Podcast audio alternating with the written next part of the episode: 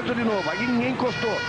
Ele toca pro Ronaldinho Gaúcho. E olha como é que ele entrou. Olha como é que ele entrou. Olha o que ele fez. Olha o que ele fez. Olha o que ele fez. Olha o que ele fez. Gol!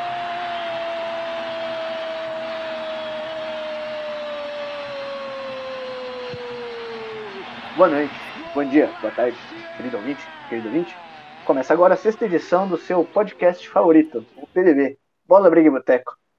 Aqui vos fala seu tonto favorito, Hoje, provavelmente, vai escutar diversas maneiras dos meus colegas favoritos e menos gostados, aqueles do lado oposto da marginal. Mas eu trago ele, um cara que não tem o mínimo conhecimento sobre o que é chegar atrasado e o que é uma bola indefensável. Bob Show. Muito, muito bem, meu caro ouvinte. Chegamos aí para mais uma semana. Eu, eu sei muito bem o que é chegar atrasado. Inclusive, Quero deixar meu destaque inicial para Lindelof, o zagueiro que sempre chegou atrasado. Ele foi o eleito o melhor jogador da partida nesta segunda-feira em Espanha 0, Suécia 0. Um jogo muito fraco, se diga-se passagem. Bom, dando, concordando tristemente com meu colega, para Lindelof ser o melhor da partida, agradeço de não ter visto esse jogo. Após ele, trago o nosso carioca favorito, aquele que veio de Ribeirão Preto. Vença! Um fim de semana saudosista. Rafael Macena, que joga com a 27, mas podia ser a 9, marcou um gol contra o Botafogo de Ribeirão Preto e fez a alegria de toda a torcida comercialina e de Mirassol. Caso você não, saiba, não sabia disso, você está vendo os jogos errados. Por favor, pare de ver a Euro e comece a assistir o Campeonato Brasileiro da Série C. E é com esse convite que eu dou boas-vindas para o nosso podcast após de deixar, falarem para você escolher entre o futebol profissional e o futebol amador, eu trago ele. Meu calangonauta favorito. Boa noite a todos. Eu queria começar com uma constatação. É, o Messi fez gol num goleiro chamado Bravo, que na verdade é calmo. A Argentina tem um zagueiro chamado Martínez Quarta, que joga com a camisa 2. Um cara que chama Correia, que não corre e um técnico que chama Scaloni que escala mal. O jogo da Argentina tem mais contradição que os argumentos do Robinho. Eu não sei como concordar mais do que assinando embaixo com tudo que meu colega Gustavo falou. É maravilhoso esse início de programa, eu diria. E para finalizar, não menos importante, sempre ele. O meu volante camisa 5 favorito. Glória. Boa noite a todos. Final de semana que eu quase chorei vendo futebol pelo, pelo mal súbito do Eriksen. Foi muito triste, mas sejam bem-vindos a todos. Bom programa para vocês. Após uma informação realmente diferente, eu diria, ainda mais faz nos questionar o nosso dia a dia e como vivemos e como viveremos. Vamos começar agora falando aquela parte que Todo mundo está louco para falar. Todo mundo está louco para me criticar hoje. Palmeiras 1, Corinthians 1. Foi um vexame pro Palmeiras? Daverson é solução? O Abel Ferreira acabou? Gabriel Judas, a lei do ex eterna? Quero saber de você, Gloreta. Ainda Rony. Mete a bola na área, passou, sobrou pro Wesley. Wesley dominou, rolou para quem vem de trás, vem a batida!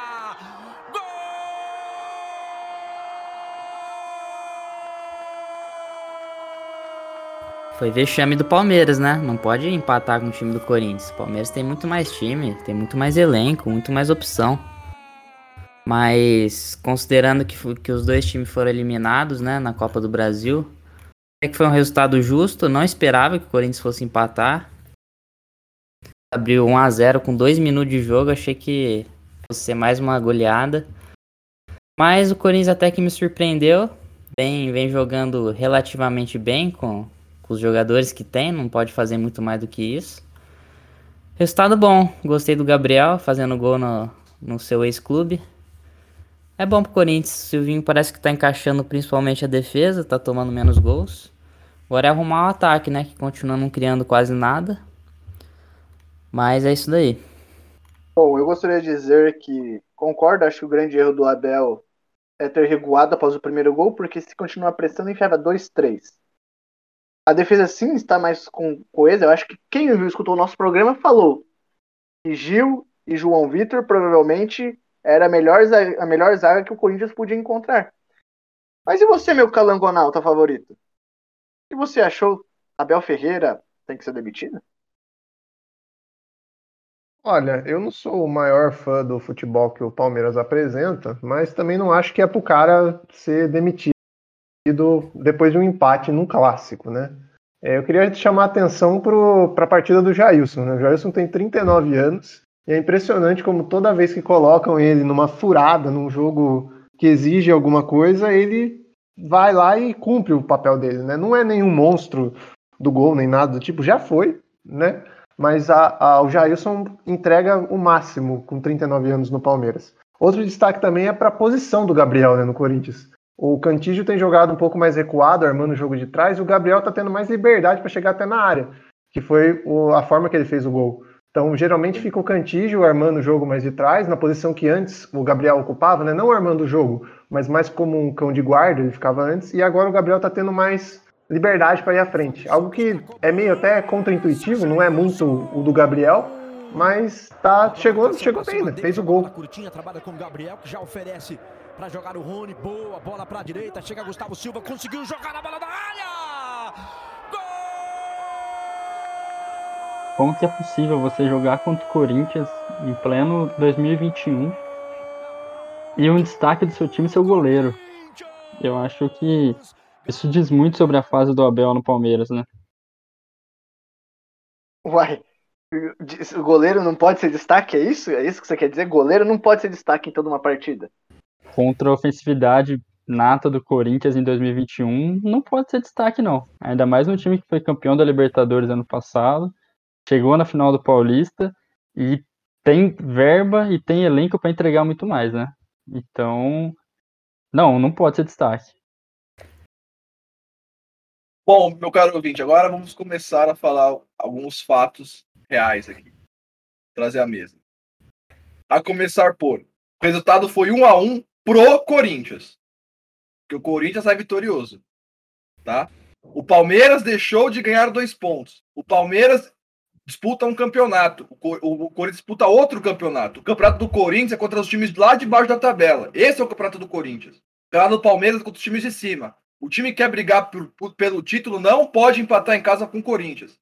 Foram dois pontos desperdiçados, porque o Flamengo vai, com certeza, vai ganhar fácil do Corinthians em casa, os dois jogos, provavelmente. O São Paulo tem tudo para ganhar do Corinthians também, e etc. Bom, falando do lado do Corinthians, o João Vitor falhou no gol. No gol que o Palmeiras faz aos três minutos, quando a bola é atravessada para a área, ele vai tentar de, tentar de chaleira a bola, vai tentar tirar a bola de chaleira e erra a bola acaba sobrando pro Rony, que escora pro, pro Rafael Veiga, que faz um belo gol.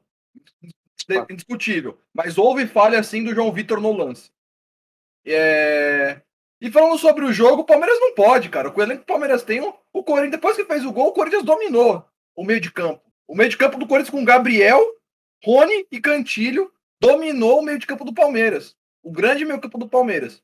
Então, o Abel não tem que ser demitido, mas os resultados não vêm. E não é de hoje, não é do empate do Corinthians. O time do Palmeiras perdeu, pro, quase escapou de um vexame na, no Campeonato Paulista, a quase não se classificar. Foi salvo pelo Corinthians, jogando um futebol feio. Depois disso, perdeu a final, perdeu a Recopa antes pro, pro, pro, pro Flamengo, num jogo que foi muito bem disputado, porque é o Flamengo que joga de igual para igual. E, e, o Flamengo, e aí no contra-ataque o Palmeiras esboçava ali o, o que sabe fazer de melhor, porque propor jogo o Palmeiras não sabe fazer. É... Depois disso, perdeu para Defesa e Justiça e foi eliminado para o CRB em casa, que é inadmissível. Isso é inadmissível. Fora o Mundial, né? E fora, fora Mundial e fora coisa. E o futebol do Palmeiras vem sendo ruim. A todo jogo. Tirando o jogo contra a Chapecoense, quero que o torcedor palmeirense me fale a última grande exibição que o Palmeiras fez. Qual foi? O último grande jogo. Ah, vai falar, ah, ganhamos de 6 a 0 do Universitário. Mas o Universitário é um time peruano que tava jogando com a menos circunstâncias do jogo fizeram isso. Não que o Palmeiras, o, ah, o poderoso Palmeiras, fez alguma coisa. A torcida do Palmeiras está muito conformada com empatar com o Corinthians. Não pode. Não pode. O Corinthians atual não pode. Eu sou corintiano e, e falo, cara. Se eu, se, é meu, se eu sou palmeirense, eu ia ficar bravo de ter empatado com o Corinthians em casa. Tem que vencer o time do Corinthians. Eu concordo, não vou falar que eu não fiquei bravo em empatar com o time chinfrim que é o Corinthians hoje. Como concordo que o time do, do Abel deveria jogar mais. O que eu não concordo, querido ouvinte, querido ouvinte, é que esses, esses compatriotas aí, esse timinho unido aí de corintiano, é que vocês não escutam o que eu escuto na redação a semana inteira. Falando que tem que demitir o Carioca, então, de Ribeirão Preto, tem que compara o Abel com o Lisca Doido, que o Lisca Doido é muito melhor. E o grande O Lisca título doido do Lisca caiu, Doido- viu? E o Lisca doido Ah. tá procurando emprego, viu? Exatamente, né? O grande técnico, o grande técnico que, o meu colega Bença fala, pediu as contas porque segundo ele ele não conseguiu fazer o time jogar. Esse é o técnico que tem que vir pro Palmeiras. A diferença, querido ouvinte, sim, o time está devendo, tem mais, tem mais elenco que muitos times, deveria brigar por cima. Contudo, não acho que é o fim do mundo. Se eu achar que é o fim do mundo, a gente volta pro resultadismo e imediatismo brasileiro, que eu acredito e sonho que o Palmeiras passou dessa fase de acreditar nisso. Sem falar que, se mandar o Abel embora, eu, novamente, convenço, convido meus amigos a trazer uma grande opção. E Lisca doido não é uma grande opção. Renato viu? Gaúcho. O Palmeiras pode trazer o Renato Gaúcho. O Palmeiras pode trazer técnico Renato Gaúcho ir da pro Rio de Janeiro, meu amigo. Renato Pode Gaúcho trazer o Diego Aguirre. Nem... Ah, mas Tá, São o Paulo, Rio de Janeiro, você dá um jatinho pra ele. A dona Ah. Leila consegue dar um jatinho pra ele daqui pra São Paulo todo dia, se quiser. É, Fazer ponte aérea. É, se ele quiser fazer ponte aérea, faz. Mas apesar que o Renato faz tempo que também não entrega um bom futebol, né? A gente vive do, do Grêmio de 2017, fez uma ótima temporada, pegando um bom trabalho do Roger. E assim, faz três anos que era a história do Renato Copeiro, Renato Copeiro, o Renato Copeiro não copa nada. O, o Renato Gaúcho, ele fez o Luan jogar. Ele pode fazer o Daverson jogar também. Lucas Lima, recuperar o Lucas Lima. Esse é um câncer. Esse desgraçado, ele tinha que. Ele tinha que ser mandado embora. Eu pagava. Eu pagava. O Palmeiras tinha que pagar um milhão pra ele jogar no Corinthians. Esse- é, apesar que não, é capaz eu- eu sou Palmeiras a favor- fazer ele fazer eu gol sou a do, do favor de fazer-. Fazer isso com o Lucas Lima e fazer com o Luan do Corinthians, Toninho. O Corinthians pagar um milhão de mês. Então eu pago um milhão de mês pra jogar no time que eu quiser. Você vai jogar lá no comercial agora. Vai jogando no comercial, Série É. A3. Eu tô É, pagando é seu o- salário, é o- você vai jogar onde eu É quiser. o futebol. É o Pronto. futebol. É o futebol. Ô, Toninho, você aceitaria um treinador que já foi campeão da Libertadores recentemente no seu time? Você vai falar o Felipão? Não, o Celso Rotti tá no mercado. Recentemente. Quando é que foi esse recentemente? 2010, recente. Recentemente. Nessa época o São Paulo não ganhava nada pra variar. Foi nesse meio Olha, recente. Não, fala olha, assim. não. olha, olha. Porque, ó, Celso Rotti, depois dele, quem ganhou a Libertadores? Foi o Tite, o Murici, o Cuca. Quem mais foi outro técnico brasileiro que O ganhou? Renato. Aí o Renato Gaúcho. Renato. E o Jorge Jesus. E o. É, que não é brasileiro. Gabriel. Jesus, é. O Então, ó, ele tá num grupo seleto, o Celso Rotti, de, de técnicos aí. Só para Pois só é. pra encerrar o assunto Lisca doido e Abel. Uma prova básica que o, que o Lisca é melhor que o Abel é que o Lisca tem noção de jogo. Ele falou assim: meu time não tá jogando, eu vou sair. O Abel fala: meu time não tá jogando, fica lá. E ainda Não, reclama. ele nem que fala que o time dele não tá jogando, né? É. É. Ele nem Ele admite não que o time dele não tá jogando. Isso eu concordo. Acho que o Abel aprendeu muito rápido como se fazer o futebol brasileiro. Isso da entrevista, né? É, entrevista. isso, isso- isso era uma coisa que eu gostava no começo. Ele, fala, ele era, mandava muito bem nas entrevistas e agora ele tá cheio de deixa-me deixa. Ah, não concordo também com a questão de. Em questão de elenco, não acho que temos que contratar. A gente não vive um período que dá para contratar. Senão a gente vai gastar dinheiro e ficar endividado igual o Corinthians, que deve a vida e mais um pouco, e aí você vai contratando. Mas o Corinthians, a questão não é só jogador, né? A questão do Corinthians é, é muito estádio, né? O Corinthians tem uma dívida gigantesca com estádio. Mas que vai, vai, vai se prolongar aí pelos próximos anos aí, mas acredito que o Corinthians vai conseguir, nos próximos 3, 4 anos, voltar a brigar. Mas vai, E, querido ouvinte, eu gostaria de dizer que esse era o argumento que ele usava com o Manchester United, estamos em 2021. Desde 2016 ele fala que aqui a cada dois anos o, o Manchester United vai jogar. Faz dois anos que a gente vai estar esperando dois anos que o Manchester United vai jogar. Mas tudo bem.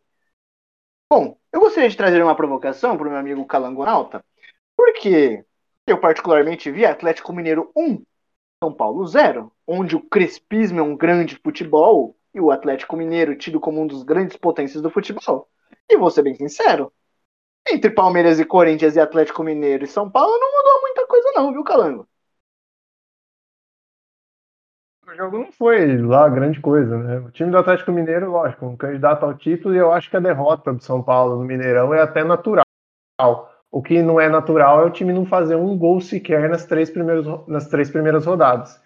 E você pode falar que o São Paulo tem desfalque, que não tem o Luan, não tem o Daniel Alves, não tem o Benítez, não tem o grandioso Arboleda, que está na seleção equatoriana. Agora perdeu o Miranda também no jogo diante do Atlético Mineiro. Mas a verdade é que o São Paulo foi muito passivo no jogo, né? O Atlético dominou as ações por boa parte do jogo e, assim, poderia ter feito dois, três até no São Paulo. Então, eu acho que, assim, beleza, você perde para o Atlético Mineiro no Mineirão, resultado normal. O São Paulo não ganha lá há 30 anos no Mineirão do Atlético Mineiro mas você não pode ser tão passivo, você não pode deixar o Atlético tão à vontade como foi. E não tem desfalque, não tem nada que justifique esse futebol que o São Paulo apresentou ontem. Concordo. Querido Benza, tem uma pergunta para você. Quem é mais forte? Hulk ou o nosso Anderson Daronco? Mano, o Daronco é muito mais forte que o Hulk, velho. O Daronco é muito encorpado. O Hulk só tem uma tanajura lá. De resto, Daronco representa. Mas o Atlético Mineiro sente muita falta do, do Luan, né? O menino maluquinho. Que jogou no comercial e era o motor do time. Agora tá, tá difícil pro Atlético também engrenar. Meu Deus. Ele sente saudades desde 2013, né? Exatamente. Eu não assisti o jogo do, do São Paulo contra o Atlético. Mas realmente, eu acho que a expectativa que estava em torno do, do Crespo, ele conquistar um ponto nas quatro primeiras rodadas é bem complicado. É um in início preocupante. Concordo. Acho até que, por incrível que pareça, na minha opinião, a pandemia ainda faz muita diferença. É, acho que a o torcida. O que a gente, o que a gente vem vendo. o que- posso falar, Toninho? Desculpa, Por favor. interromper. É que a gente vem vendo né, que falava muito assim que o Corinthians e o Santos ia brigar pelo rebaixamento, né? Atualmente quem tá brigando contra o rebaixamento é o São Paulo. Calma, meu querido, calma, calma. Calma que essa hora vai chegar. É, eu acho que o Flamengo está se aproveitando bem tipo, desse início dos clubes que teoricamente concorreriam com ele a- no campeonato, né? Porque Ele tá tá pedindo tendo adiar os jogos, né? Tá aproveitando bem mesmo. E tá dando uma estabilizada, tá conseguindo ganhar uma gordura, porque daqui a pouco começa a entrega entrega, né? Que o brasileiro não é quem ganha, é quem consegue não perder. Porque é bem difícil o nível.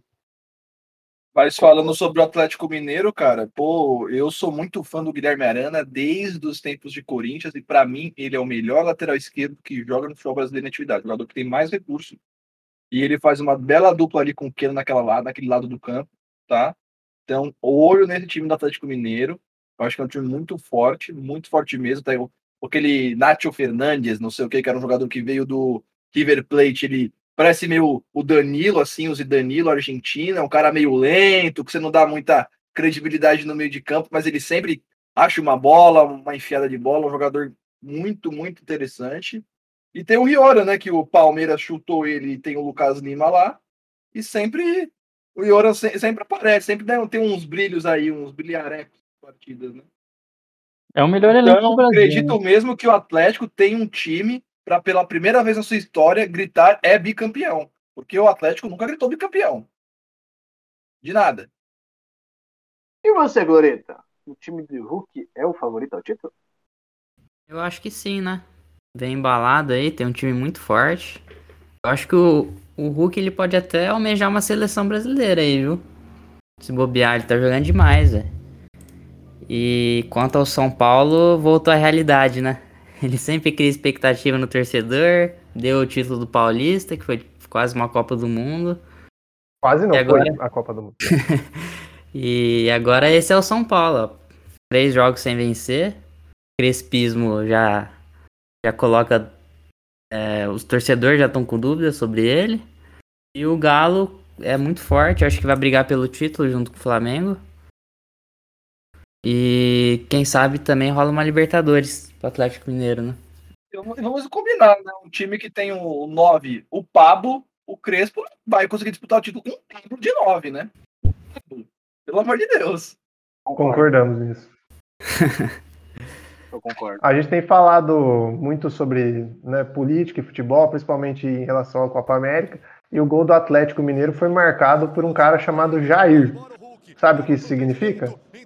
Absolutamente nada. Eu achei uma ana- analogia perfeita. Eu gostaria apenas de reforçar e complementar. Eu acho que o grande, na minha opinião, o grande jogador da partida foi mesmo o Nacho Fernandes. É impressionante. Não acho que ele é um Zidanilo, porque eu acho ele muito melhor que o Danilo, que jogou no Corinthians. E é um cara que rapidamente consegue lançar bolas, dar uma qualidade, quebrar as linhas com uma facilidade incrível. Eu acho que é um, foi um dos grandes reforços, na minha opinião, do futebol brasileiro. Acho que ele vai fazer um bom estrago por aqui. Bom, falando desse jogo mais ou menos, que foi que, diga-se de passagem, o Atlético pressionou, mas também não foi uma grande partida. Vamos falar um dos melhores resultados da, da, da rodada? O imunizado é o melhor atacante do Brasil, meu querido Benção?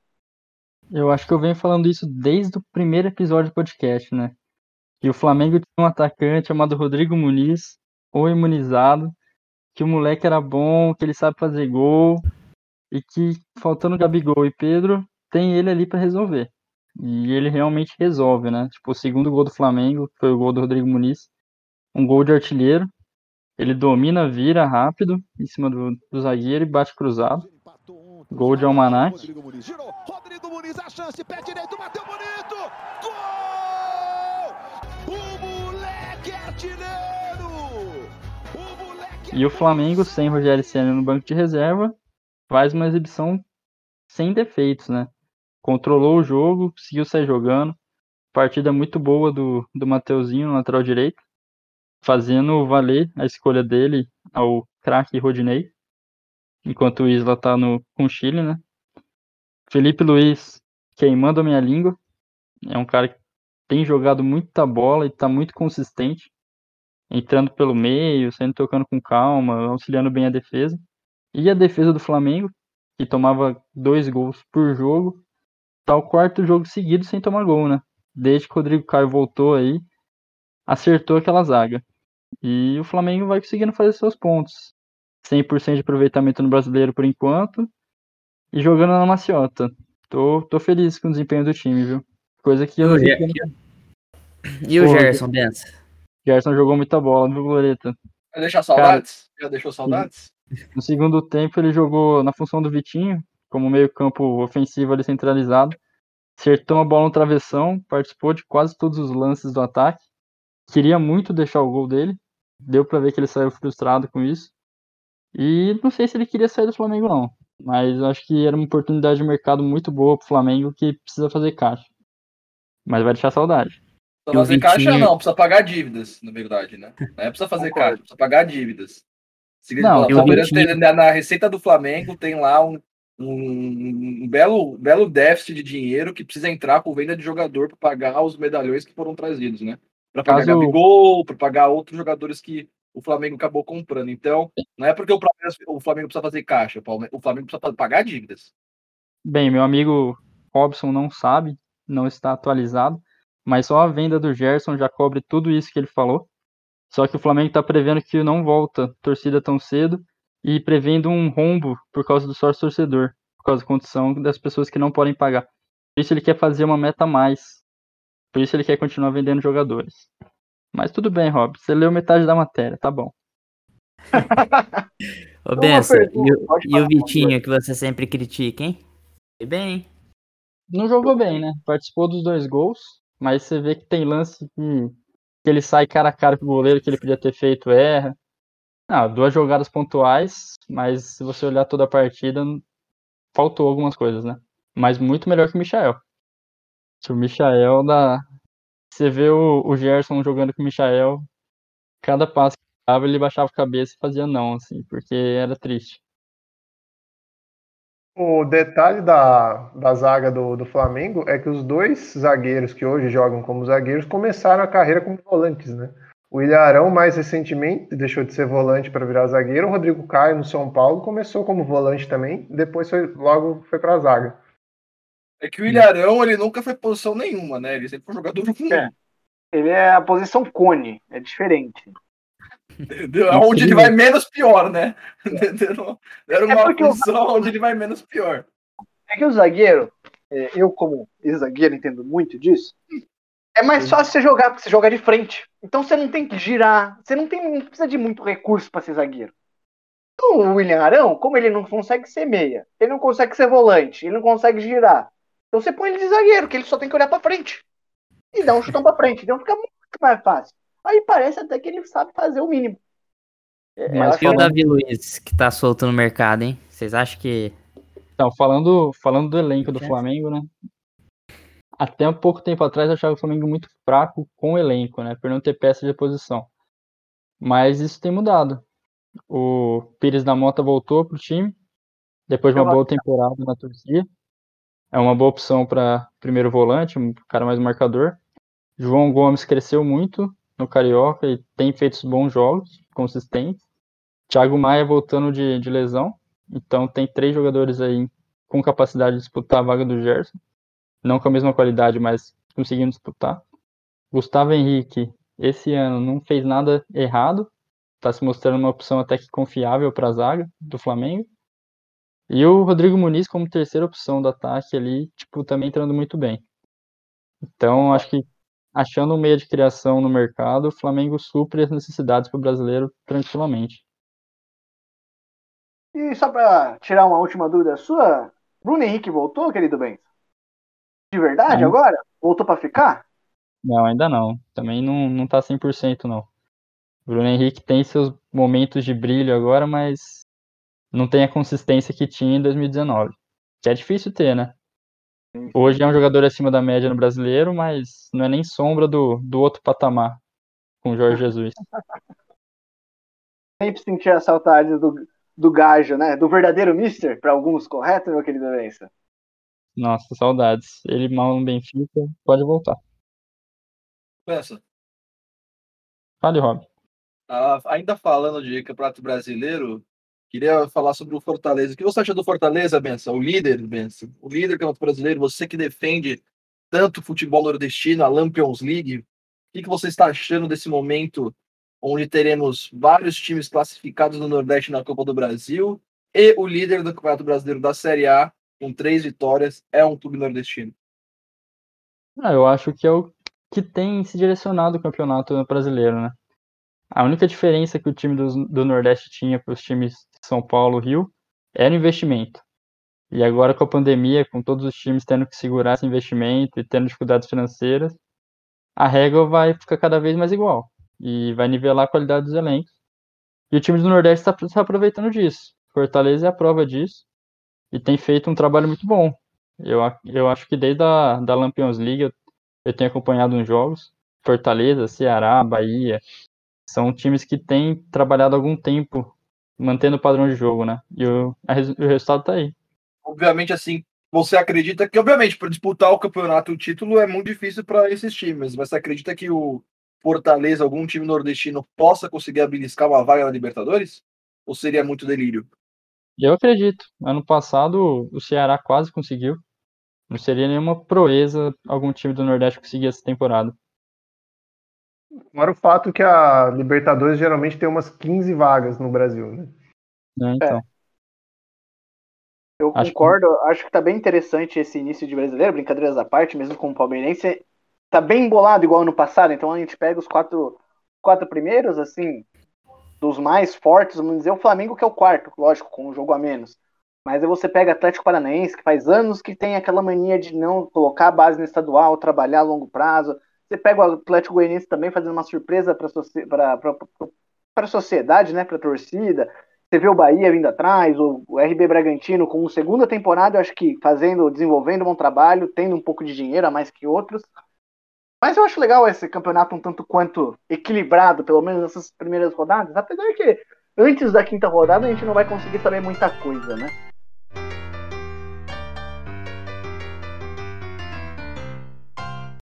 Ô, oh, caro ouvinte, esse é aquele momento que você convida aquele seu amigo Enzo, aquele seu amigo que não viu o Penta, que não viu a, o Zidane destruir o Brasil em 2006. É o momento do Hobby Monumento.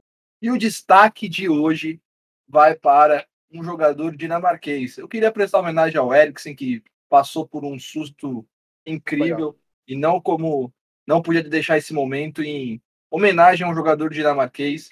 E ele também, que eu não posso também deixar o clubismo de lado. Ele que foi um ídolo do United, uma lenda, um goleiraço, goleiraço, Peter Schmeichel.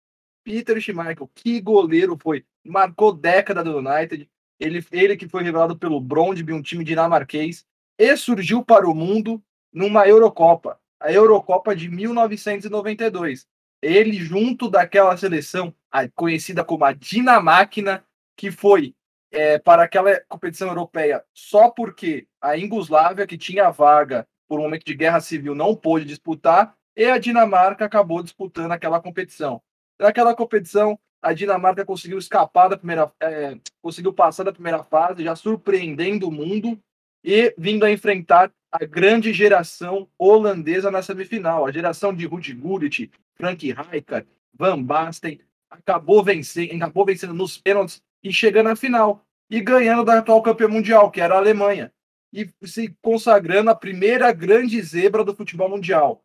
Dinamarca, com o Schmeichel no gol, foi campeã da Eurocopa. Isso foi um feito inédito que provavelmente inspirou outros clubes como Grécia e Portugal a conquistar mais recentemente a Eurocopa. Mas falando sobre o Schmeichel, o Schmeichel jogou no United, após essa Eurocopa ele foi, foi vendido para o United, e no United ele marcou época, né? Conquistou vários e vários títulos. Não vou ficar aqui falando porque seria uma lista extensa de títulos, mais de cinco campeonatos ingleses. Foi eleito o melhor goleiro do mundo. É... Jogou contra o Palmeiras, inclusive, torneio no Mundial de 99. Ganhou uma Champions League pelo United.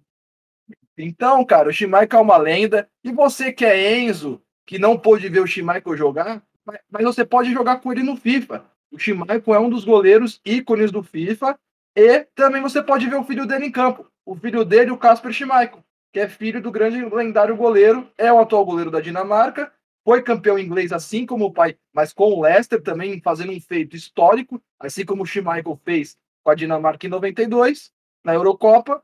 Então fica aí meu, minha solidariedade à grande Dinamáquina e esse momento aí que o Eriksen viveu e passou também. Uh, Kohler was a bit overconfident. Yes! Gostaria de dizer realmente que foi uma bela escolha, ainda mais pela homenagem a Christian Eriksen, que desejamos, mesmo de distância, a melhor recuperação e que quebra a língua de muitos médicos que já dizem que infelizmente pode ser a aposentadoria dele devido a problemas que pode é, serem causados devido à triste ocorrência do nosso final de semana. Passado esse momento histórico curioso sobre o grande Schmeichel, gostaria de falar daquela situação que todo mundo fala, fica difícil tentar entender. O Brasil ganhou de 3 a 0 da Venezuela, mas por que todo mundo fala mal do Tite ainda, Glorioso? Ah, o Brasil não consegue jogar bem. Ele ganha todos os jogos, não tem o que falar, né? Os números estão aí para provar que o Tite vem fazendo um grande trabalho. Mas é muito difícil você achar um grande jogo do Brasil. Você, você começa a assistir o jogo do Brasil, você quase dorme. Não tem chance de gol. É um jogo muito truncado, muito embolado. E contra a Venezuela, com 12 desfalques de, de Covid. Então era meio que obrigação você amassar a Venezuela. E o Brasil não amassou. Ele é, achou uns gols ali, né? Jogada do Neymar, cortando o goleiro, tocando pro Gabigol. E o Brasil, com o, gol do, o outro gol do Marquinhos, completamente feio também. Uma bola que espirrou, sobrou ali na área. E reflete o futebol do Brasil. Um pênalti do Neymar, gol de bola parada. Então é um, é um futebol que vence, mas não convence. Parece que não tem adversário à altura na, na América do Sul pro Brasil. Joga em ritmo de treino e ganha. E tem que ver contra as seleções mais fortes, né? Que não vai ser na Copa América que vai ter esse teste. Talvez contra um Chile uma Argentina, talvez. Mas eu acho que antes da Copa do Mundo aí vai precisar fazer bastante amistoso contra os times europeus, porque é o teste, né? Para saber se vai bem na Copa do Mundo, porque não adianta amassar todo mundo aqui na América do Sul, chegar na Copa do Mundo e, e perder para o europeu. Porque não. Realmente não tem confronto aqui, não dá para marcar porque a data FIFA não permite. Então, sempre os amistosos são de baixo nível técnico contra adversários ruins. Mas eu não tô feliz com o Brasil. Eu acho que falta muita coisa ainda, apesar de, dos números monstruosos do Tite. Mas eu também não acho que ele deve trocar o Tite. Eu acho que realmente falta qualidade pro Brasil, falta peça e adversários à altura para ser colocado à prova. É, eu tenho que, sei lá, não sei como começar isso. Eu poderia discordar um pouco do, do meu amigo Boloreta. Eu acho que o, a gente tem o que faz o que pode, sim, o Tite está fazendo o trabalho que dá. Eu acho que não dá para fazer muito melhor do que isso com a seleção que a gente tem hoje. Basta ver também a Argentina. Hoje o, o, o Tite e a seleção brasileira se colocou num patamar na, na América do Sul que é o Brasil e, tipo, quilômetros de distância qualquer outra seleção. Hoje as outras seleções da América. Eu nunca vi uma disparidade tão grande do Brasil para as outras seleções na América do Sul como eu vejo hoje em dia. Tipo, eu não vejo. Cara, eu, eu vejo uma chance muito pequena assim, de o Brasil perder essa Copa América. Muito pequena, é muito pequena. Um jogo de detalhe. Porque, cara, o Brasil tá muito, muito à frente de organização tática, de, de padrão de jogo até, do que as outras seleções, cara. Eu, assistindo o jogo da Argentina hoje, eu vejo que é o Messi sozinho tentando resolver e um monte de outros 10 jogadores assim, parece um ajuntado de jogador, como diz a seleção, né? E falando sobre esse argumento aí do Ben, você falou assim: ah, o Brasil, todo torcedor brasileiro é assim. Ah, quando o Brasil pegar o, o, europeu na Copa, leva a pau. Eu queria entender como avaliar o Brasil até a Copa. Goleou até a Copa, na Copa vai perder para o europeu. Venceu até a Copa, na Copa vai perder para o europeu. Empatou ou perdeu até a Copa, por isso perde na Copa. Então o brasileiro nunca está contente com a seleção que tem. Nunca, sabe? Se o Brasil ganhar, vai falar, ah, porque não jogou contra time europeu. Se o Brasil perder, é porque perde para time aqui e vai perder na Copa. Se o Brasil golear, vai ser a mesma coisa. Ah, goleou a Venezuela, não é mais do que obrigação. Então nunca tá bom pro brasileiro o que a seleção faz, sabe? Mas, Rob, você, você tá 100% satisfeito com o Brasil? Não, acredito que, que precisa, é para jogar contra algumas seleções, sei lá, contra uma França, uma Alemanha, as seleções de primeiro nível, a gente tem que ver como que o Brasil vai se sair. O Brasil deveria tentar marcar amistosos e fazer jogo contra, as seleções. Só que agora a data FIFA é impossível, né? Porque existe aquela Copa das Nações, existe diversos campeonatos entre os europeus, né? Que meio que fechou lá para eles. Então não tem amistoso mais, né? Então não tem como o Brasil, o Brasil jogar contra essas seleções para a gente realmente avaliar. Mas assim, entre as seleções da América, o Brasil é melhor. E aí, entre os europeus, o Brasil, sei lá, tá entre os quatro melhores, atrás de França, Inglaterra e Alemanha. Mas isso que não impede o Brasil conseguir fazer um belo jogo, até porque a gente tem um grande jogador no nosso futebol, que é o Neymar, que é um jogador que pode desequilibrar uma partida, né? Se ele tiver inteiro, saudável, né? Coisa que ele não teve na, nas últimas duas Copas, né? Que ele se machucou na Copa de 2014 e na Copa de 2018 ele também jogou com uma lesão com um incômodo no pé, né? Então a gente não teve o Neymar 100% ainda numa Copa do Mundo. Eu espero ver ele em 2022 inteiro na Copa do Mundo e que ele possa jogar, né? Jogar bem. Coisa que eu também tenho minhas certas dúvidas, porque a última temporada dele no PSG ele também não jogou inteiro, sofreu com lesões, etc. Então, a minha esperança é mais ou menos essa. Eu concordo, eu acho que o grande problema, assim, por incrível que pareça, o Robinho, eu, eu detesto concordar com o Robinho por muita coisa, mas diferente das pessoas daqui, eu sou talvez o menos clubista, para falar que eu não sou. É, eu acho que a grande questão é que não adianta, o futebol brasileiro não produz jogadores como antigamente.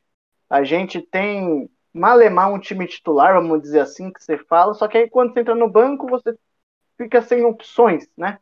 É, brincadeiras à parte, a gente fala tanto do Gabigol. Não, o Gabigol não é um jogador ruim, mas você vê que ele não é um jogador que é para ser reserva de seleção, por exemplo. Como eu já falei, para mim o Pedro é muito mais. Você pega no meio-campo, a gente tem aquela dúvida inteira do que pode estar acontecendo, quem entra. Entra Fred, Lucas Paquetá joga bem, mas você fala assim que é, um, é uma reserva. Eu diria que hoje o, é, a grande parte do, do que a gente concorda que o Brasil funciona, né? é, que dá certo é a defesa. Mais a zaga, porque as laterais assim, ainda tem muita dificuldade. E o gol, né? Assim, mesmo Alisson não tendo boa na, na, sua melhor fase, temos o Ederson que joga muito bem, temos o Everton que muito provavelmente, é, se nada mudar, deve ser o terceiro goleiro do, do Tite na Copa do Mundo. Uh, eu acho que é infelizmente isso. No meio, é, quando a gente pensa assim, tem bastante atacantes, né? A gente tem uma variação, então a gente tem Firmino, a gente tem Richarlison, tem o Neymar, tem tem o Gabriel Jesus. Mas falta, na minha opinião, aquele jogador que há anos que não existe no Brasil, que a gente que eu elogiei agora há pouco. O Nacho, falta um Nacho, falta um camisa 10 que faz o time jogar. A gente não consegue parar para pensar em um jogador que é esse camisa 10 que daria uma velocidade. A gente fala no Gerson, por exemplo, também, mas o Gerson ainda eu diria que talvez não sei se ele vai ter tempo para se provar na seleção. É, hoje o Brasil não se tem um De Bruyne nem um Bruno Fernandes. Esse é um grande problema, né? Se o Brasil tivesse um desses dois jogadores, assim, seria essencial. Mas o que eu destaco assim, na seleção é a questão da organização, cara. O Brasil do Tite percebe que o time é organizado. Entra jogador, sai jogador, é organizado. E acredito que falta constância pro Paquetá, né? O Paquetá ele faz um jogo bom e pode fazer cinco jogos mal. Se ele for um jogador regular, né? Acredito que ele possa ser muito útil para uma Copa do Mundo. Sim. E você, Ben, o que você acha do, do futebol da seleção, Ben?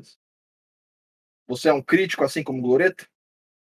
Primeiramente, eu acho que a gente não devia nem estar tá discutindo Copa América, porque não era para estar tá tendo Copa América. Concordo. Uma vergonha, tipo, Concordo. o texto que os jogadores do Brasil publicaram. Esse podcast mundo... concorda, concorda plenamente com isso.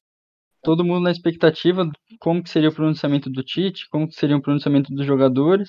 Aquele do, ele... do Caterino foi nojento, né? É vergonhoso o que ele falou, né, Benção?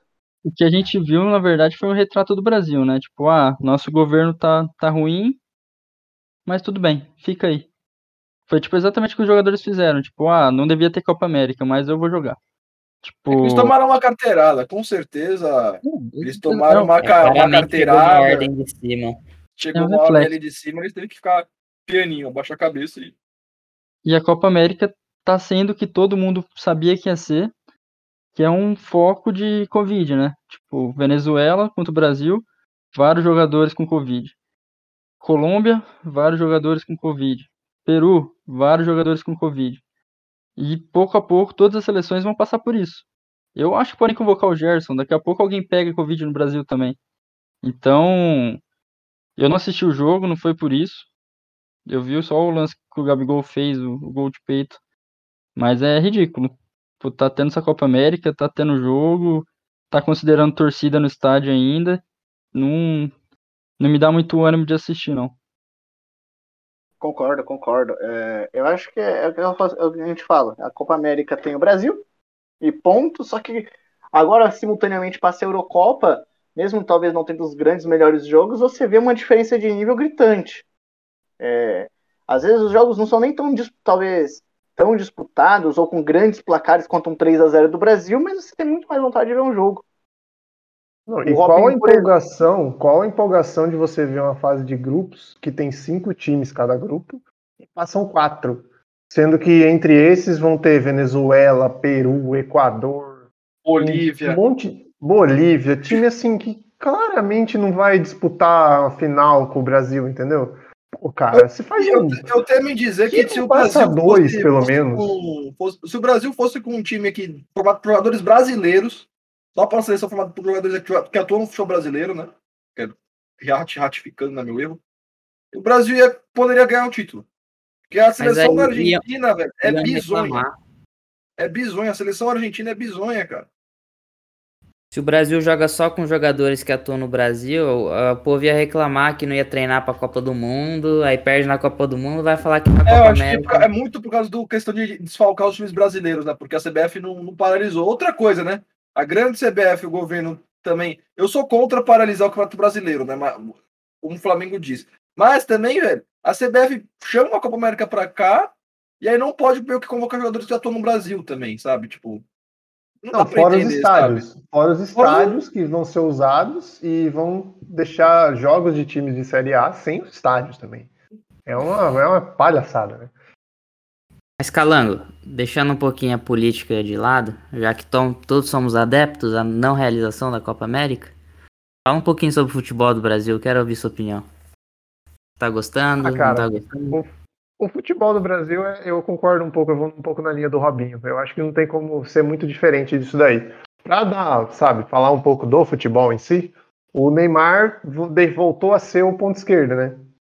Ele tinha sido o meio-campo central no, no, último jogo, aí o Firmino saiu do time, deixou de ter aqueles quatro atacantes e o Neymar voltou a ser o ponto esquerdo. E mesmo sendo ponto esquerdo, ele acaba sendo o cara que cria o jogo do Brasil. Então não tem como você fugir muito disso. O jogo passa o tempo todo pelo Neymar. A questão é se a gente vai ter um Firmino jogando por ali, mas centralizado junto com ele, se ele vai jogar aberto com o Paquetá pelo centro. Isso é, acho que é a maior dúvida que o Tite deixa em cima da gente hoje. E acho que nas laterais também, né? Nas laterais eu sinto que tá, tá um pouco em aberto ainda. Se o Danilo vai ter sequência, se o Daniel Alves volta, se o Alexandre vai ser titular, se o Renan Lodi vai ser titular, acho que tá, acho que as principais dúvidas do Brasil ficam aí. Eu concordo. Concordo. Bom, eu subi primeiro a bola dos laterais. mas sim, eu acho que a gente brinca e fala, discute, mas volta naquele ponto.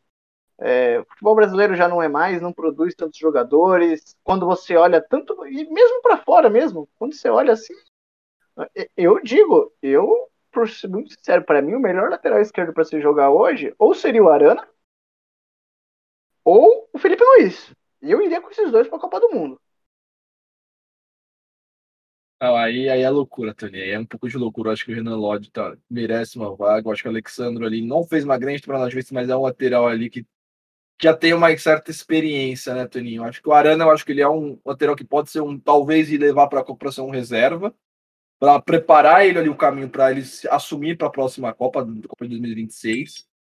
Mas não dá. E o Felipe Luiz também, a gente sabe que não dá, né? O Felipe Luiz, quando é. pegar um atacante ali de. É, é, diferente, né? O Felipe Luiz marcar um, sei lá, um Pedrinho, um, um Robertinho da vida, e o Felipe Luiz marcar um, um jogador ali, o.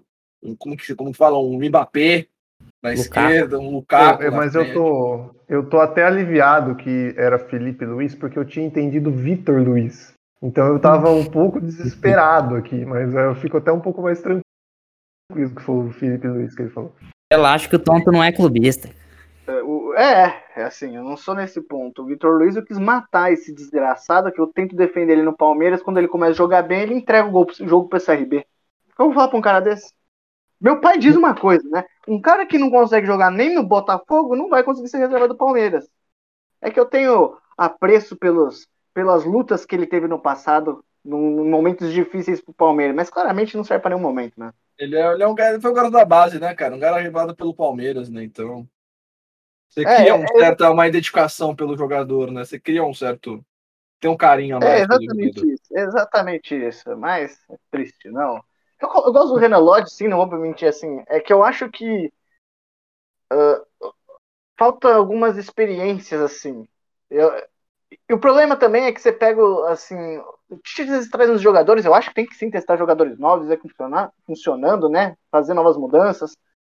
Mas não sei se o Renan Lodge tá pronto para uma Copa do Mundo. Por isso que talvez eu colocaria. Eu preferiria até o Guilherme Arana, porque ele já tem mais cancha. Ah, mas é, foi na Europa e voltou. ele jogou muito bem no Atlético Paranaense. O Calango aí, ele que gosta do futebol do Atlético Paranaense, gostava daquele time de Thiago Nunes.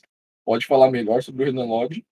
E, cara, ele vem, ele é titular, absoluto do Simeone, foi acabou de ser campeão espanhol e tal. O Lodge não, não tava titular absoluto, não. É, é não mesmo. O é, Carrasco tem jogado de ala esquerdo, então o Lodge é. perdeu um pouquinho de, de espaço ali. Então eu tô, tô desatualizado. Per perdão, meu caro ouvinte. E querido ouvinte.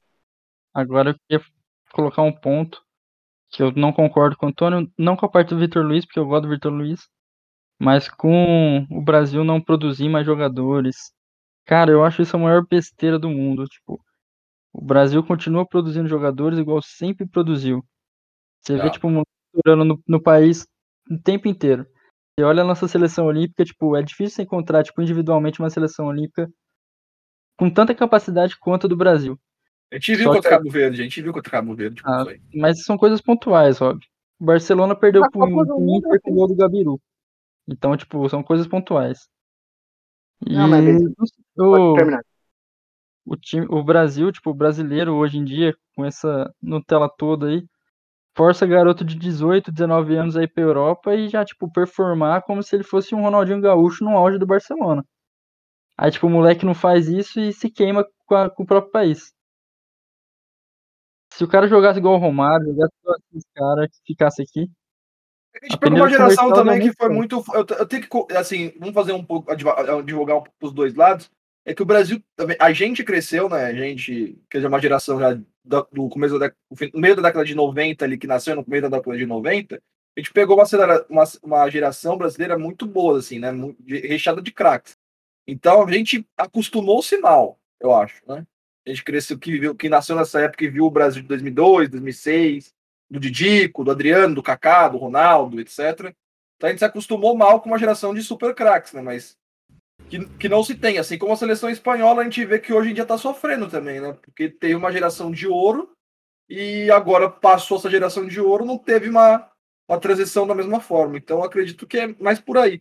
Mas o Brasil não tem revelado grandes craques também, Bença. Depois do Neymar, assim, você não vê um quem um outro grande jogador brasileiro assim nos últimos 10 anos que que tá que destoa na Europa. E se a gente olhar na década de 2000, a gente tinha em todas as posições, a gente já tinha o Dida, a gente tinha Cafu, Roberto Carlos e por aí vai. Desde o Marcelo assim, né, que jogou no Real Madrid agora recentemente, a gente não tem assim um grande lateral esquerdo, não produz nenhum outro grande lateral esquerdo mundial. Então a gente não produz mais lateral esquerdo, a gente não produz mais meia, como Kaká, como o Ronaldo, Ronaldinho, Rivaldo e por aí vai. Então, eu tenho que discordar um pouco também. Eu tenho que concordar com você em um ponto, mas também discordar em outro, que a gente não está revelando tanto também. Mas você fala assim, ah, o Brasil não, não revela o jogador. Aí você vai assistir a Eurocopa e só tem brasileiro, velho.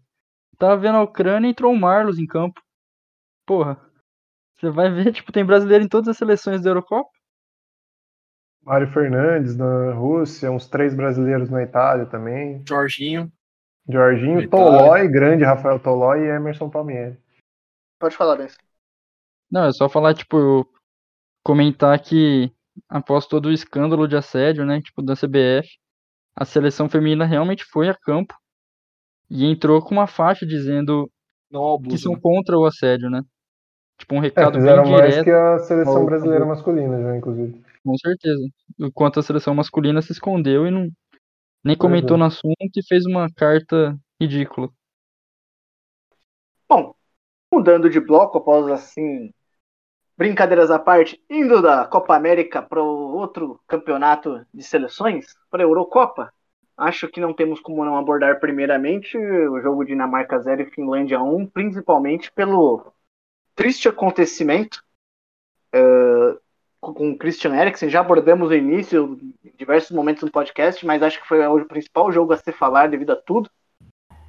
Um jogo bom, disputado e novamente com uma qualidade de atendimento médico que literalmente salvou uma vida.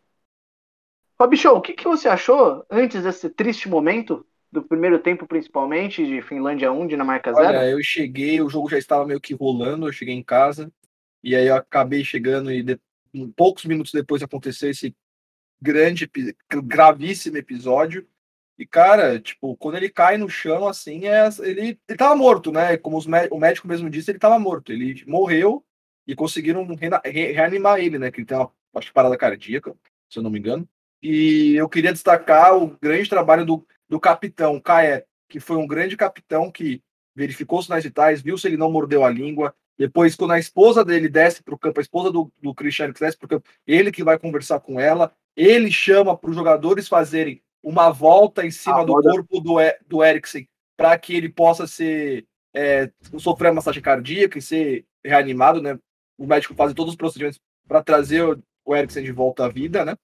E cara, eu queria só destacar essa parte assim do, do Caer, do zagueiro, capitão. Isso foi um, é um exemplo. Eu quero deixar isso como um exemplo assim para todo jogador, garoto, garota, que, que coisa, cara. O que, o que o Caer fez é um exemplo de, de como se portar, né? De como você ser um líder, né? Ser um Cidadão. líder diante de um, Acho que como diante de uma coisa. É, mas ele mostra um exemplo de liderança, né?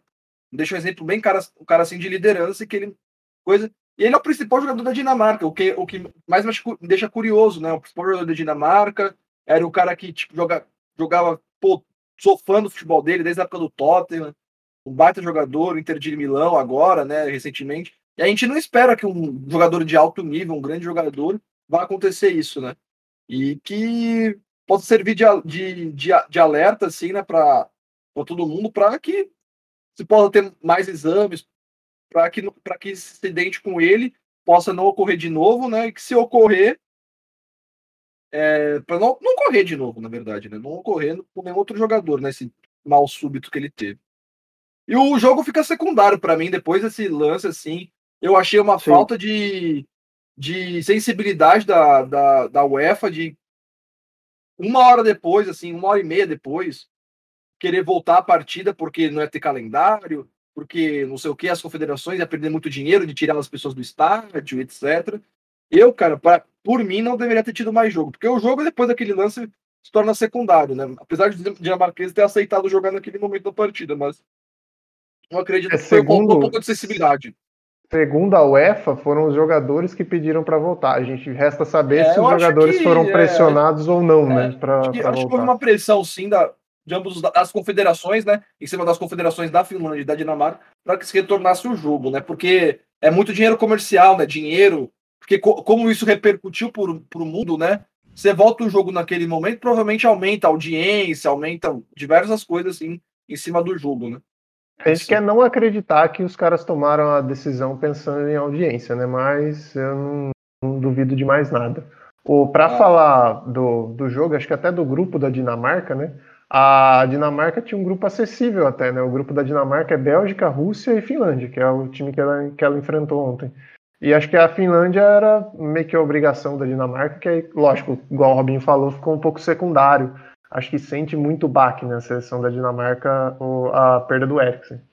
É, Principal então, jogador, né? Principal jogador do principal jogador. E aí você- o time volta. A Finlândia tem um- uma finalização só no jogo todo. A Dinamarca teve mais de 20. E é a finalização que o Schmeichel falha né, no gol da, da Finlândia. Então acho que fica secundário, acho que fica bem difícil para a Dinamarca passar, por mais que acho que a Dinamarca ainda tenha mais time do que a Rússia. Mas já tem uma Bélgica fazendo três pontos, provavelmente passando em primeiro, tem uma Finlândia na, com três pontos também, então acho que já, já fica bem mais complicado. Uma coisa que não foi tão falada assim, mas que me marcou bastante, é que foi o primeiro lance marcante assim do futebol internacional que foi narrado por uma narradora mulher, né? A Renata Silveira do, do Sport TV foi, tava fazendo o jogo e foi ela que cobriu todo o lance do Eriksen, soube levar muito bem. Então é legal começar a ver tipo momentos assim também narrados por mulheres, né? Sim, sim. Até o Grafite participou, né? Porque, cara, quando aconteceu o lance, assim, eu lembrei muito daquela partida de 2004, quando aconteceu a mesma Serginho. coisa com o- o Serginho, zagueiro do São Caetano. Inclusive, ele acabou esbarrando no Grafite, que eu, ontem, tá- naquele- na- no, no dia do jogo, tava na- acabou entrando e participando. E o triste, né, que o Serginho veio a falecer, né? E o Erickson, graças a Deus, hein, com muitas energias positivas, ele, a gente conseguiu os médicos conseguiram trazer ele de volta à vida. Eu, assim, eu acho que foi forçado, porque eu, eu penso, eu não sei se eu tenho cabeça para voltar com meu amigo no hospital sem saber o que pode ter acontecido, se tá bem se não tá bem. Não tem como você falar que os jogadores não vamos terminar o jogo para ganhar por causa do Eger. Assim, não sei, não sei, né? Bom, fica aí aí, os, os questionamentos do que pode ter ocorrido. Já Itália, pela primeira vez na sua história, ganhou com três gols de diferença, querido Calango, que você está com a camisa da Esquadra Azurra, meu querido ouvinte. Minha querida, ele não pode ver, mas está aqui. Ele com a Esquadra Azurra representando-a. Eu tô em clima de Eurocopa já, né? Tô em clima de Eurocopa. E acho que fica o destaque para a Itália do trio de ataque, né? O trio de ataque foi muito bem da Itália no jogo. O Berardi e o, e o Insigne abertos e o Immobile pelo centro, né? É o trio de ataque da Itália que, que rendeu muitos lances durante todo o jogo. Esse Berardi joga onde, Calango? Porque, cara, eu assisti o jogo, cara, eu falei, meu, que jogador é esse, cara? Que partida desse cara? Ele joga na Itália, joga no Sassuolo, o Berardi. Berardi Ah, um joga belo jogador, assim, um belo jogador mesmo. E acho que eu fico mais curioso em relação à defesa da, da Itália. Porque a defesa da Itália é uma defesa veterana, tem Bonucci e Chiellini. Sim, estamos em 2021. A zaga da Itália é Bonucci e Chiellini. E eles defenderam a seleção italiana contra o Buraquinho Massa. Fez uma bela temporada pelo Lille, na França. Só que agora eles vão enfrentar caras um pouco mais rápidos, né? Vai ter, por exemplo, no País de Gales, eles vão enfrentar Daniel James e Gareth Bale. Por mais que não seja o Gareth Bale de 5, 6 anos atrás, mas ainda é um cara muito veloz. Então, uma coisa é você segurar o buraquinho mais, que não tem tanta velocidade. Fico curioso para como que vai se, vai se portar essa seleção italiana, essa defesa da Itália contra, contra ataques mais rápidos, como por exemplo de País de Gales. Gostaria de destacar o camisa 4, Espina, Spinazzola, é isso? Tá certo? Spinazzola que fala do jogador? Spinazzola, Spinazzola, acho que é isso. Ele também fez uma bela partida lateral, o Jorginho também foi muito bem. Cara, a Itália me surpreendeu, assim, não esperava tanto da Itália, a Itália fez um grande futebol, viu? É um time para ficar de olho, uma seleção ali que tem que, que tem camisa, né? Tem tradição e, e, e, bem organizado, bem organizado. Loreta, você que visitou a Itália recentemente aí, pode falar um pouquinho sobre o que você achou da Itália?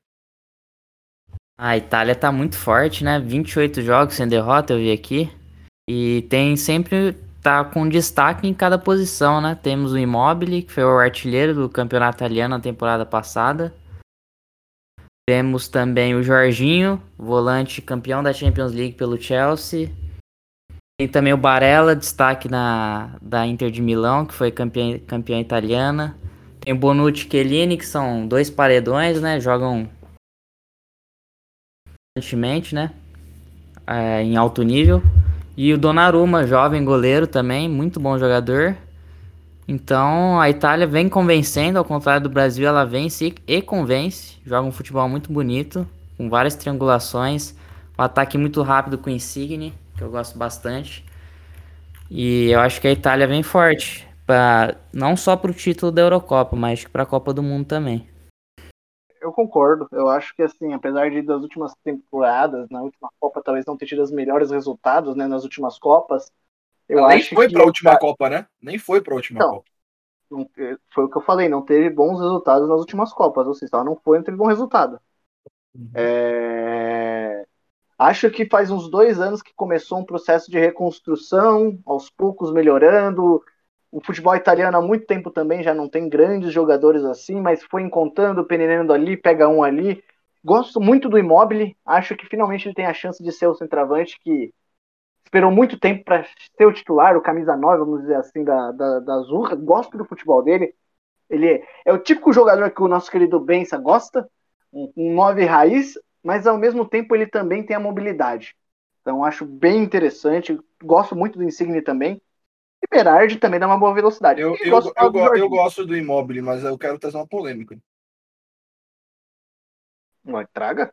Eu acho que ele não engraxa a chuteira do Balotelli, viu? Se o Balotelli segurasse a cabeça dele, tivesse a cabeça no lugar, o Balotelli seria o 9 da seleção italiana, assim, de longe, de longe, quilômetros. Porque, cara, que o Balotelli fez na Eurocopa de 2000 2012, né? 2012, era absurdo, cara. Que homem é. era Mário Balotelli, cara.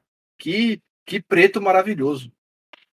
Por um momento eu achei que o Rob ia falar que ele não engraxava a chuteira do Rodrigo Muniz. Eu tinha certeza que ia parar nisso. É, é. Eu, ach, eu sabia que o Ben ia trazer algum jogador que não engraxa a chuteira do Balotelli para falar que o Balotelli não Vocês, meus amigos, Balotelli ou Imóvel? Imóvel. No auge? No Balotelli, hoje, ele... hoje é imóvel, isso é óbvio. Agora, não, o Balotelli, Balotelli... Ele, só, ele, só, jogava quando queria. Ele era um pouco é. basinho. Eu acho que ele é bem Esse o problema. O problema é o Didico, então o Balotelli seria o Didico italiano? Não, calma, Pô, tá aí uma boa calma. comparação. Não, eu acho que a questão da. Não, a questão calma. acho que ele quer, quis dizer, tipo, de joga quando quer e se perdeu na farra. Não. O, o, o Didico não foi isso? Não, ele se perdeu na farra, mas fez o pai dele e tal também, é, mas foi cabeça. Uma depressão. O Didico era melhor nas duas coisas, no futebol e na farra. ah, não, eu, eu, também acho que em questão de futebol, no auge, no auge, o Adriano é, é muito mais, muito mais jogador. Mas ah, eu acho cara, que... Mas o que o Balotelli fez com a Itália na Eurocopa de 2012 foi absurdo, viu? Que ele, a bola que ah. ele tava jogando, cara, ele era imparável. O que ele fez contra a Alemanha, aquele 4 a 0 que a Itália meteu na Alemanha, cara, pelo amor de Deus, velho. Pelo amor de Deus. Só parou no tic-tac. Só parou no tic-tac, mas contra a Alemanha ali, cara. E a Alemanha que viria a ser campeã mundial em 2014. E foi parada pelo Balotelli, cara. O, Balotelli, o zagueiro alemão lá Boateng e Hummels não seguravam o Balotelli, não, cara. O Balotelli era... também, olha o tamanho daquele. Então, o Balotelli era igual o Didi, velho. era igual o Didi. Rob. O Balotelli que protagonizou aquele jogo histórico do City contra o United. Foi, Infelizmente.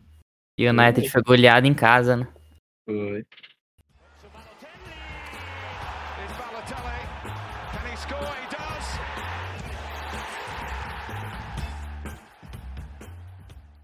Rob Show, vou fazer uma pergunta pra você. The English Team finalmente vai chegar? Vai chegar. Isso é sem sombra de dúvidas. Eu já. Na última Copa eu cravei com meu pai falando, ó, a França vai ser campeã mundial. Ele apostava que era a Bélgica. Falei, a França vai ser campeã mundial. E em 2022, cara, ó, da- daqui um ano, você pode pegar esse podcast e falar, a Inglaterra vai estar ao menos à final da Copa. E eu acho que a Inglaterra é campeã, tá? Pode guardar muito bem esse podcast. A Inglaterra tem a melhor geração eu acredito que em anos, assim, muito melhor do que a geração de Gerrard e Lampard. Atualmente, para mim, essa geração inglesa é a geração de ouro da Inglaterra. Assim como a Espanha teve a sua geração de ouro, a Inglaterra vive hoje a fase da sua geração de ouro. O problema da Inglaterra, ao meu ver, se chama-se o técnico, Gareth Southgate. Para mim, ele não é técnico para a seleção inglesa, ele não vai ter estofo. Eu contesto muitas decisões dele nesse primeiro jogo. Ele colocou o Trippier de lateral esquerdo, tem no Tio no banco e Luke Shaw, que são dois laterais esquerdos de ofício. Luke Shaw que veio, que eu era crítico dele do United, mas que veio de uma boa temporada. E o Chilwell, cara, o Chilwell acabou de ser campeão da Champions League, cara. O Chilwell destruiu na lateral esquerda do Chelsea, cara. Aí você me coloca um Jogou mais Trippier. diálogo, tio, né? Seu, assim, É, jogou mais de ala, mas ele é lateral esquerdo de ofício, Sim, sim, cara. Mas, Mas eu ele- concordo, eu concordo. Você não vai improvisar o Trippier pra você ter, você ter um lateral Esse, esquerdo de esse, ofício. negócio, esse, negócio, esse negócio de você virar pé de jogador, pra mim, uma coisa é quando você põe o meia. Você for um defensor da direita pra jogar com a esquerda, não, não funciona. É, É. é só de que pegou a Croácia, a Croácia não ofereceu trabalho ofen- of- é, defensivo para a seleção inglesa ne- nesse jogo. Eu quero destacar Também, que ainda não, jo- não jogou ainda nessa partida o Arnold, que para mim é titular da lateral direita, absoluto. O Maguire também não jogou, zagueiro. E, cara, eu gostei muito da participação. O Henderson ainda também pode entrar nessa seleção pelo meio. Jogou com o Phillips e com o Rice. O Rice também fez uma bela temporada no West, é um baita primeiro volante. Gosto muito dele, é um jovem promissor de muito potencial. E do meu para frente, a geração inglesa tem muitos talentos, né? Mount, é, Sterling, Rashford, Foden, é, Greenwood, que não tá na seleção, mas Rashford. pode chegar. É, Rashford, é o, o Sancho, e por aí vai. E na frente tem o Kane, tem um monte de jogador. Kane, aquele outro. Tem o Vardy, né? Que não, não, não- também não, não, acho que não tá nessa, na, na Eurocopa, mas também, pra Não mim, tá. deveria estar, né? Deveria estar O outro é o Calvert-Lewin. o Calvert-Lewin, que é outro jovem do Everton, tem aquele Abraham, que é novo também do Chelsea, também que pode vir a despontar para a próxima, até a Copa, né? Então, cara, a geração inglesa é absurda, assim, se fala de, de talento puro, para mim, é a, é a grande candidata de fazer frente à França nessa Eurocopa e no, pelos próximos 10 anos, assim, próxima geração, porque tem uma geração brilhante para trabalhar, só condeno isso, de ele não ter deixado nem o Sancho no banco, e me deixou dois goleiros no banco. Que diabo deixa dois goleiros no banco? Pra que isso? Nunca vi um goleiro se machucar, machucar dois goleiros no mesmo jogo. Ou um goleiro você- ser expulso, outro machucar. Pra que você colocar É dois goleiros no banco? É da Copa, Robinho. Você leva Não, 23 não, jogadores, não, 3 não. goleiros. Não, não, não. Eles podem levar 26 jogadores e tem que ficar 22 no banco. Pode levar até 22 no banco. Eles podem colocar 26 na Eurocopa. E tem que levar 22 pro banco. Não precisa Às levar vezes, você não necessariamente dois quem, goleiros. às, vezes, às vezes você não quer saber quem que ele ainda não decidiu quem é o reserva. Então ele olha ali e fala assim: para o ímpar. Ah, mas pelo amor de Deus, você não vai deixar o Sancho no banco, cara? Você não deixou nem o Sancho no banco, cara. Pelo amor de Deus, o cara aqui tem uma, uma capacidade de criação incrível. Sabe? O- Tipo, O Arnold estava fora sentido. do. O Arnold estava fora do, do banco também, mas o Arnold foi cortado. O Arnold sofreu uma lesão. não, Então o Arnold, ele eu tá- não falei do Arnold, eu falei só do Sancho. Eu, Não, o sim, eu tô Sancho e o- só, Esqueci quem só lá o de trás que você falou que o Arnold não tinha sido titular, só pra Não, é, o Arnold, é, o Arnold ele não tá nessa coisa, mas o Arnold ele pode vir a ser titular dessa seleção, né? Sim. Ele inteiramente fisicamente, ele é titular da seleção. E, cara. E tem o, tem o Reece James do Chelsea também, titular do Chelsea, campeão da Champions. Sim, sim. Tem, não é muito jogador, cara. É muito talento numa seleção só. É a melhor geração. Nunca vi a, a Inglaterra com tantos jogadores bons em todas as posições. Concordo. É, E jovens, né? Se você pensar. Ainda são muito Jovens, jovens. jovens, Eu- jovens. Tem, é a típica seleção que tem pelo menos três Copas contando do ano que vem, né? E o destaque desse jogo que foi a semifinal da última Copa, né? A Croácia e Inglaterra. A Croácia Sim. acabou, acabou ganhando, né? E indo pra final nos pênaltis e tal. E dessa vez deu a Inglaterra. E eu acho que, cara, a Inglaterra tem tudo, cara. Tem tudo, assim, pra, pra ganhar essa Eurocopa e, e ganhar a próxima Copa também. Bom, mais de um quarta, um, um- de um outro time que jogou, fez três. É, oh, errei, perdão.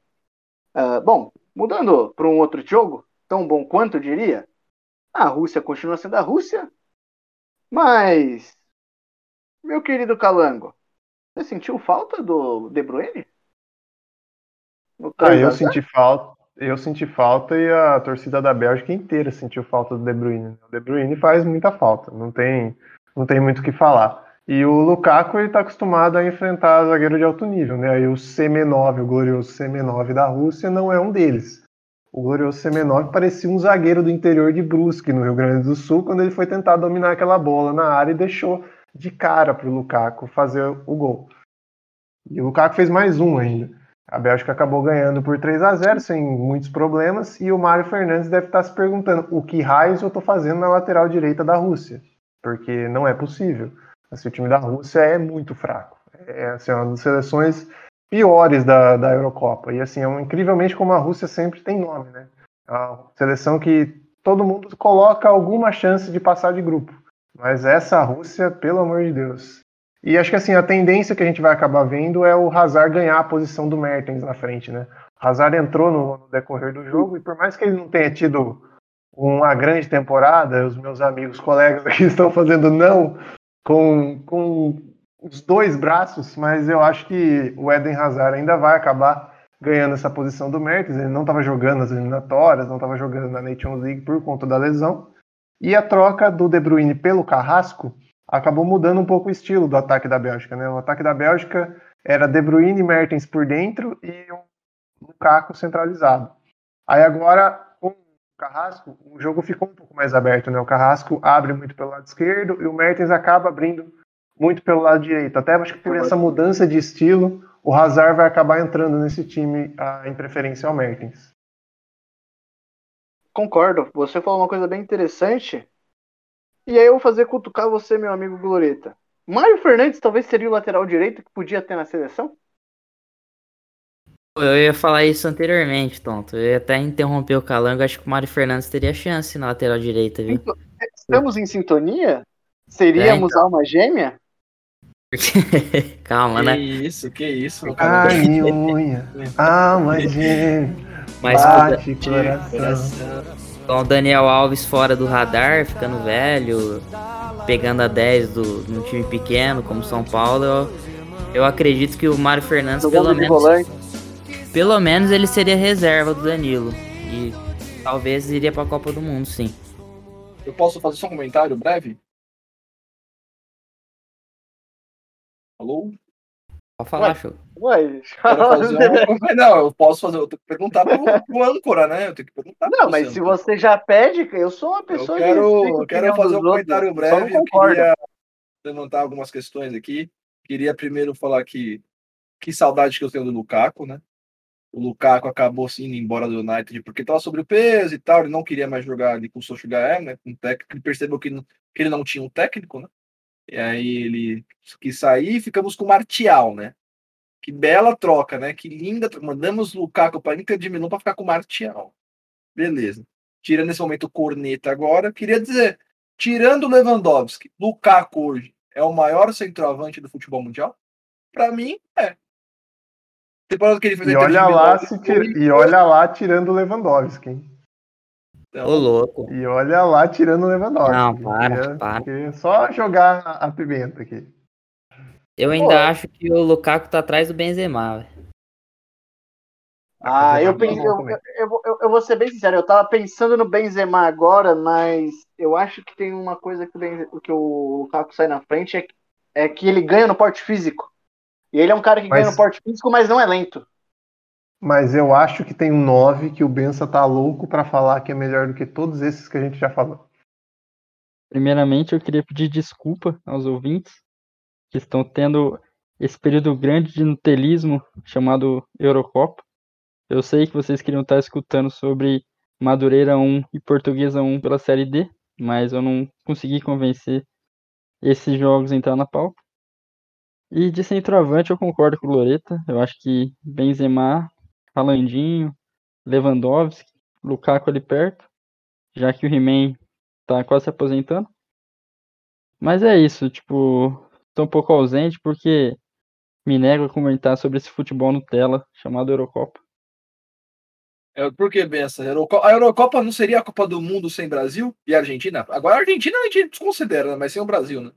Não, na verdade a Eurocopa é uma Copa América que ganhou marketing nos últimos anos. É a mesma coisa, é tão sem graça quanto, só que TNT Sports, ESPN precisava vender alguma coisa, né? Aí o pessoal comprou. Aí todo mundo falando de Inglaterra, Alemanha, França e estão esquecendo um pouquinho de Portugal, né? O atual campeão europeu. E Portugal gosta de ser segunda força, terceira força, né? É, Portugal tem um jogador. Tem... Portugal eu acho que vem mais forte do que na última Euro, inclusive, né? A seleção portuguesa hoje ela é muito mais forte do que alguns anos atrás. Inclusive tem um jogador que o Antônio adora bastante, Bernardo Silva, né, Antônio? Eu gosto do Bernardo Silva, cara. Pra falar a verdade, assim. Eu tenho alguns problemas com ele, porque o pessoal acha que ele é um gênio da bola, assim. Comparam ele como se fosse um novo camisa 10, um. Eu acho que assim. Ele é um bom jogador, mas o Marres pra mim é muito melhor. Só isso. Muito simples. Bom, Portugal tem o, o, o zagueiro que foi eleito o melhor jogador do campeonato. Campeonato inglês. Rubem Dias. Que fase do campeonato inglês. É, o, o melhor meio do campeonato inglês também é português, é o Bruno Fernandes. Tão poderoso o campeonato inglês que tem um zagueiro como melhor jogador. você vê bem, né? essa é a qualidade do futebol europeu. Exatamente. Lá- é, é- é porque, é porque o Claudinho não joga por lá, né, Benção? O Claudinho não joga por lá. Se o Claudinho jogasse na Europa, com certeza o Claudinho seria o melhor jogador do campeonato inglês. E Rubem Bem, Dias tá- é o melhor jogador do campeonato inglês. Imagina o que, que o Ilharão ia fazer na Europa. Era bola de ouro todo ano. Bem, se você numa tarde sem fazer nada, prefere ver Ceará e Fortaleza ou França e Alemanha? Ceará e Fortaleza. Sem sombra de dúvidas. Inclusive, quando vocês falaram de Portugal, eu não entendi porque você não tá falando da portuguesa, né? Porque começou bem o campeonato da Série D, empatando fora de casa contra o Madureira. Vai, Tonto, puxa o final aí que não tá dando, não. Bom, após essa comparação esdrúxula do meu colega Benson com o Madureira com a Eurocopa, mas tudo bem, opinião é opinião, a gente não concorda, querido ouvinte, mas novamente, aqui é um espaço de respeito. Tenho que agradecer vocês por escutarem, mais uma vez, e para isso eu me despeço dele, o nosso roteirista principal. Tchau, Gloreta. Um grande abraço a todos e desejo tudo de bom ao Christian Eriksen. Tomara que ele fique bem aí, volte mais forte ainda e venha pro United. Bom, além dele, trago meu carioca favorito de Ribeirão Preto. Tchau, Benção.